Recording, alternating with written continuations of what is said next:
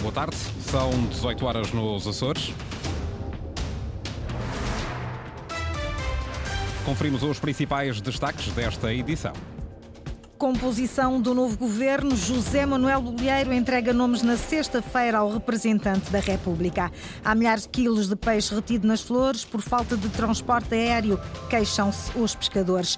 Obrigada a fechar portas depois de ter as contas bloqueadas por ordem judicial, a agência de viagens Dias Estridentes é alvo de suspeita com subsídio de mobilidade.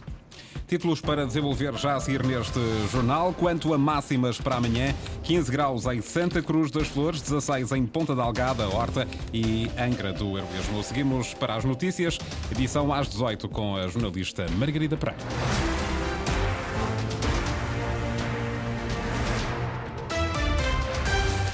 Será em cima da hora. José Manuel Bolieiro agendou esta tarde com o representante da República a data para a apresentação do novo executivo. É na sexta-feira, numa reunião presencial entre Bolieiro e Pedro Catarino, marcada para as nove e meia da manhã no Solar da Madre de Deus, em Angra.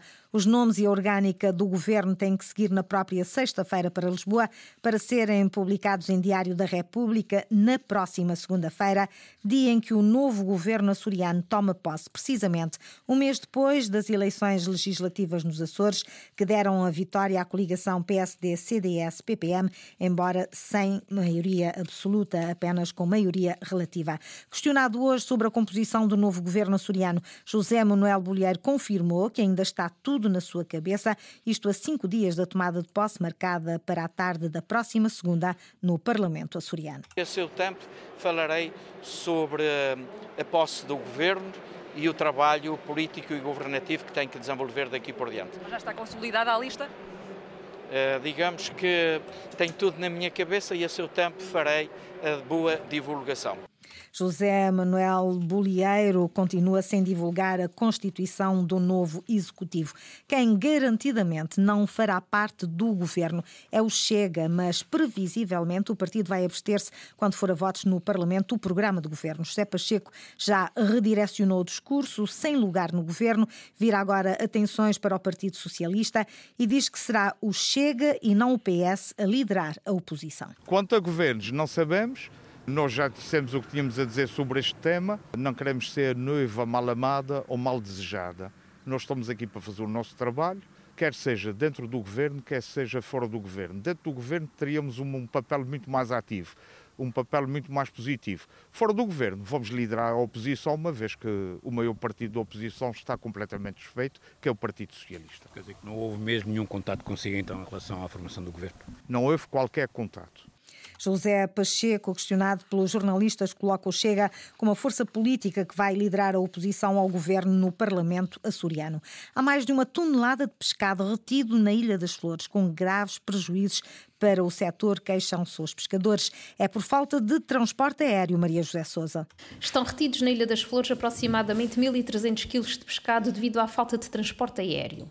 A Associação de Pescadores mostra-se preocupada com a desvalorização do pescado. Para amanhã temos mil e tal quilos de peixe em terra, com mais o que vai ser lote amanhã. Uh, estou a ver isso um caso mal preparado, com, com cancelamentos ou qualquer coisa que venha aí a seguir. Uh, se depois os compradores é que estão, depois a gente é que leva na pele. E depois eles vêm, eles vêm até à gente o, os lucros dele, porque é assim mesmo, que eles têm todo o direito também de ter os seus lucros e têm direito em vender o seu peixe. Se quer vender o meu, é, interessante que eles vendem o peixe para poder ter o.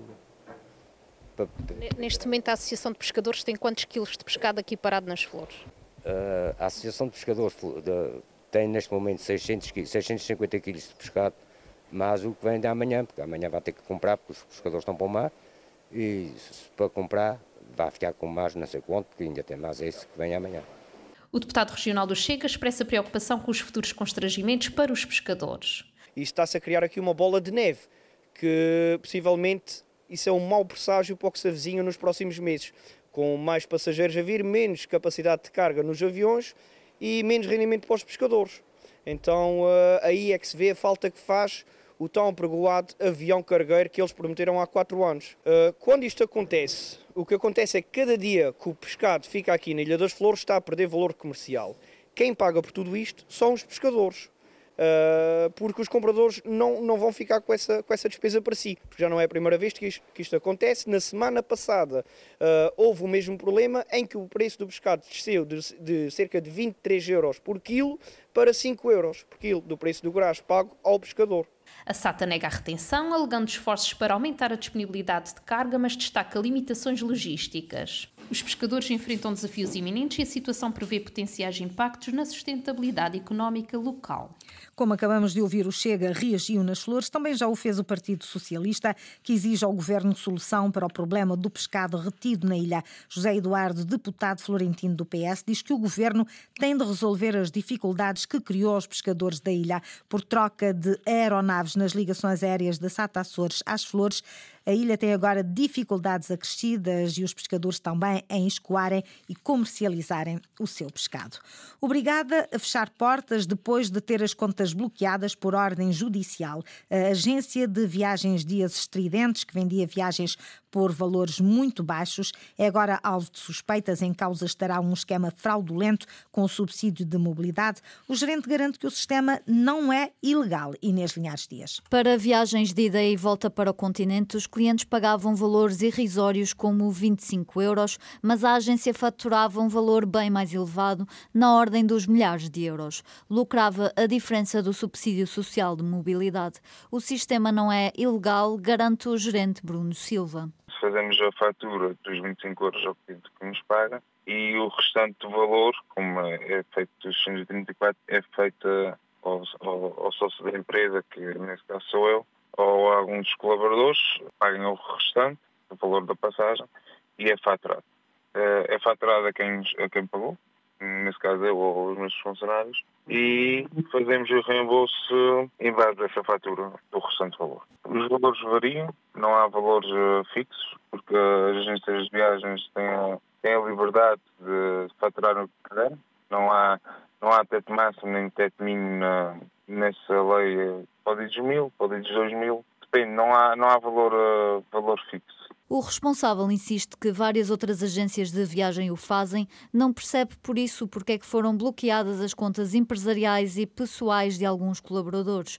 O empresário diz não ter sido notificado de nada. Chegamos ao, ao banco para fazer os depósitos e para fazermos os pagamentos das passagens e estavam as contas bloqueadas. Só dizem que é judicial, não tem qualquer número de processo na, de informação na conta. Já fui ao Tribunal da Praia da comarca da Praia como da comarca da Angra, nada indica porque é que está bloqueado, o que nos faz crer que é o diabo. Não tem qualquer um tipo de acusação. A investigação está em segredo de justiça, mas o caso foi tornado público pelo próprio gerente, que fechou a loja e a operação online por não ter acesso às contas bancárias. Bolsa de Turismo de Lisboa, este ano os Açores foram escolhidos como destino nacional convidado.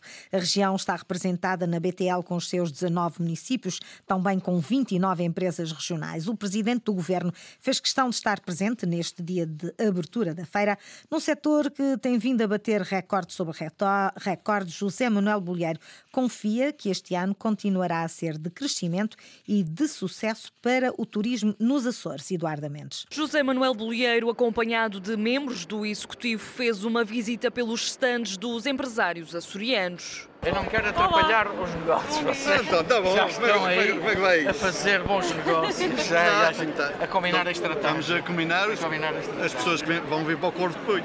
Para a terceira e para as restantes ilhas.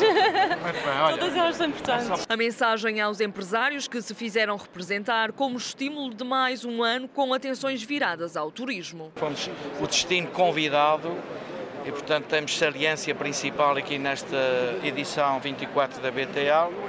Cada vez estamos mais na moda. O presidente do Governo Regional quis relembrar as metas alcançadas em 2023 e focar novas atenções para 2024. No turismo, o olhar virado para a sustentabilidade e para um destino que se quer que seja visitável durante todo o ano. 2024 é um ano de sucesso. Nós estamos a crescer. Este ano eh, temos por referência aos, à estatística de 2023, batemos todos os recordes, o que significa que estamos de facto num bom percurso e a estratégia que temos vindo a desenvolver consolida este exercício. Nós não fazemos do turismo, digamos que é a essência da vida nos Açores, mas é uma boa alavanca para a qualidade de vida. Quanto à sustentabilidade ambiental, à sustentabilidade económica, à sustentabilidade social. Marcelo Rebelo de Sousa, o Presidente da República, esteve de passagem pelo stand Açores, recebeu uma oferta de vários produtos regionais. Durante a breve paragem, estabeleceu apenas um contacto mais direto com o Presidente do Executivo Regional. Agora a campanha para as eleições legislativas nacionais, a cabeça de lista do Bloco de Esquerda foi a Santa Maria dizer que a ANA não respeita os interesses dos Açores. Joana Betancourt quer a reabertura do aeroporto da ilha no período noturno e culpa a direita pela situação. António Pacheco. O Bloco de Esquerda quer que o aeroporto de Santa Maria volte a reabrir durante o período noturno. Joana Betancourt, primeira candidata do Bloco, justifica esta posição com a importância que o aeroporto teve nas últimas assistências a emergências. A ANA, mais uma vez, eh, tem demonstrado o desrespeito que tem pelos Açores e por Santa Maria eh, não valorizando e não mantendo ou, ou, ou, mantendo fechado o aeroporto no período noturno. Joana Petencourt diz que os 180 mil euros alegados pela ANA de prejuízos com a reabertura não é justificação. A ANA lucra milhões com a gestão dos aeroportos eh, e, mesmo assim, eh, refere 180 mil euros para reabrir o aeroporto no período noturno como se fosse um valor muito elevado, quando isso representa apenas uma gota d'água eh, no meio dos seus lucros. A candidata diz que esta privatização tem o cunho do PSD e CDS. Uh, foi o PSD e o CDS, enquanto governo, que a privatizaram, e esse é o projeto político de uma AD, de, uma, de um Chega, de uma iniciativa liberal entregar tudo ao mercado. Joana Betancourt acusa também a AD de falta de coerência em relação ao subsídio social de mobilidade, uma vez que se abstiveram na proposta do Bloco de Esquerda para que os residentes pagassem apenas 134 euros. Isso descredibiliza muito a política quando, uh, numa campanha, uh, fazem muitas promessas, mas depois, quando chega a hora, nada cumprem. Declarações da candidata do Bloco de Esquerda no final da reunião com a ELPAZ, uma associação que defende os interesses do aeroporto mariense. O cabeça de lista do Chega às legislativas nacionais quer explicações sobre o negócio da limpeza da bagacina no terreno onde vai ser construída a nova cadeia de São Miguel.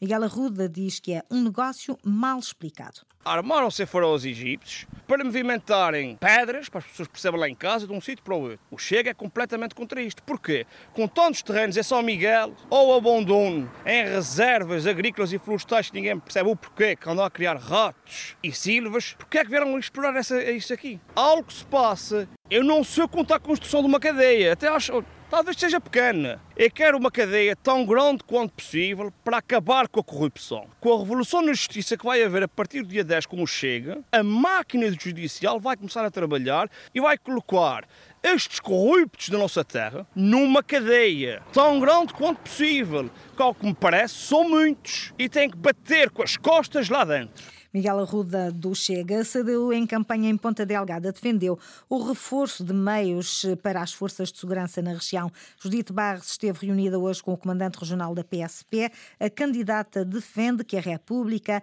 deve ter um outro olhar para o arquipélago. De facto, fazem o melhor que têm com aquilo que têm Será sempre suficiente? Será aquilo que é necessário? Provavelmente não. Terá que haver alguma, uh, algum investimento em infraestruturas, em meios, em materiais. Claro que seria necessário investir mais. A República tem essa obrigação, até porque a segurança não está dependente da autonomia nem dos, dos órgãos governativos eh, regionais. Portanto, tem que haver da parte do Governo Central e da República um outro olhar sobre o arquipélago, até porque nós temos uma dimensão diferenciada a nível territorial.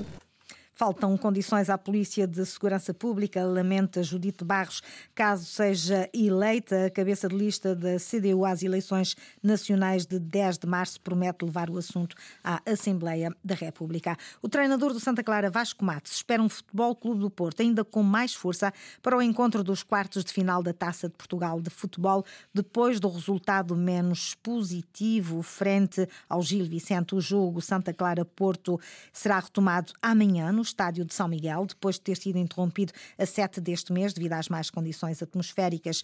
Esse jogo começa às 15 no estádio de São Miguel. A equipa que sair vencedora terá pela frente nas meias finais o Vitória de Guimarães. É um jogo que terá relato aqui na Antena Açores. E não há previsão de mau tempo. Jornal das 18 com a jornalista Margarida Pereira. Recordo-lhe que as notícias da região estão em permanência online em cores.rtp.pt, também no Facebook da Antena 1 Açores.